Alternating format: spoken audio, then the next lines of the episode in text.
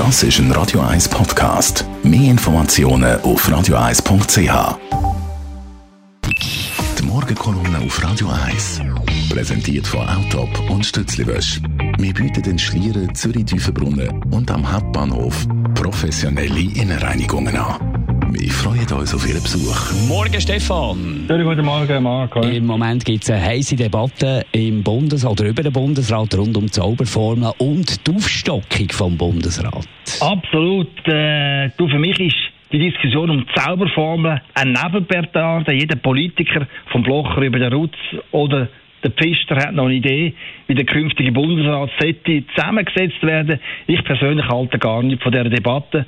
Und ein besonderer Hafenkäse finde ich, was der Löwra im Boulevardblatt Blick verlangt, nämlich, dass der Bundesrat um zwei Köpfe aufgestockt wird.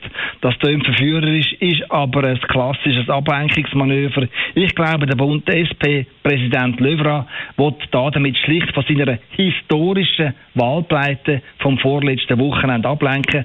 Das Verdikt vom Stimmvolk ist nämlich für seine Sozialdemokraten verheerend gewesen. Noch nie in den letzten 100 Jahren ist der Wähleranteil von der Linkspartei so tief gewesen wie jetzt. Darum wäre es ganz eine schlechte Idee, den Bundesrat jetzt auszubauen. Mit zwei neuen Bundesräten braucht es zwei neue Departemente und damit mehr Bundesämter, mehr Stäbe, mehr Beamte. Und am Schluss haben wir, mir graut noch mehr Bürokratie und noch höhere Kosten. Mein Hauptargument gegen eine Aufstockung ist aber nicht nur der Preis, sondern die Effizienz. In einem Gremium mit sieben Leuten ist es viel einfacher, gemeinsame Kompromisse zu finden, als in einer Schwarzbude mit neun.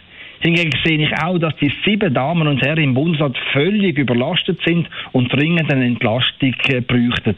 Das bringt man aber nicht an mit einer Aufstockung vom Spitzenpersonal. Viel entscheidender wäre es, wenn die Parlamentarier, also der Nationalrat und der Ständerat, sich bei ihren Eingaben und Forderungen an die Regierung endlich mäßigen würden und nicht bei jedem Böböli eine Interpellation, eine Motion oder ein Postulat in die Welt setzen und so den armen Bundesrat in Durstress bringen.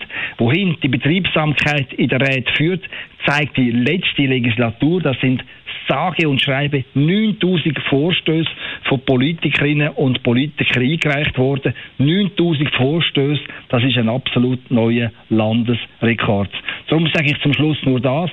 Bevor ihr in Bern den Bundesrat ausbauen haltet euch zuerst einmal mit eurem politischen Leerlauf zurück und dann erübrigt sich die Debatte über den neuen Bundesrat ganz von allein. Stefan Barmettler, seine Mendungskolumne gibt es zum Nachlassen auf radio1.ch. Die Morgenkolumne auf Radio 1.